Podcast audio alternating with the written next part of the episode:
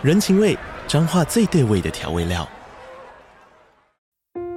人，你在这端，我在那端，各自忙碌又相互牵挂。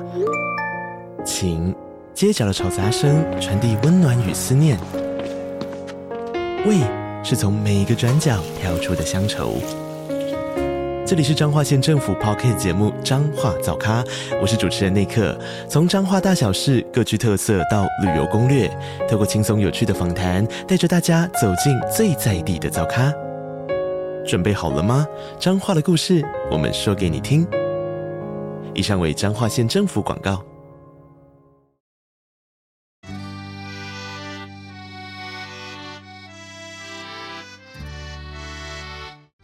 Hello，欢迎收听《五岁都要懂的国际观》，我是 Lara。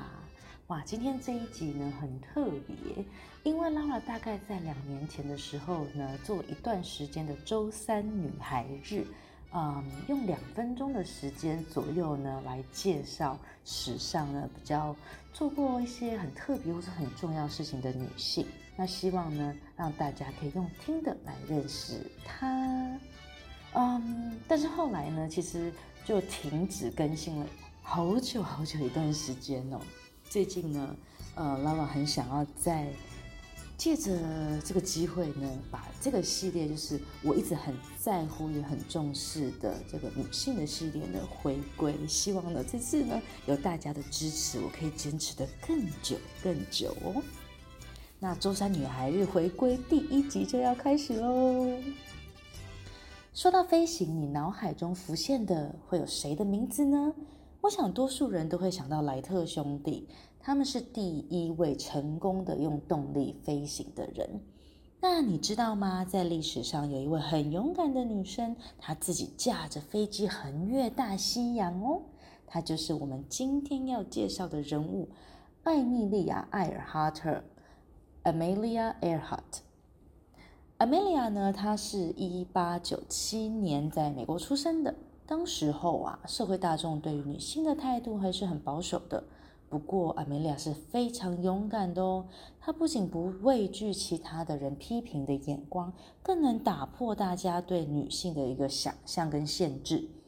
当她二十三岁的时候呢，她因缘际会的参观了机场，看了航空展，并且呢，也体验了飞行。诶一到天空之后啊，他马上就知道这里才是属于我的地方啊。于是呢，阿梅莉亚就花了三年的时间准备，让他考上了飞行驾照。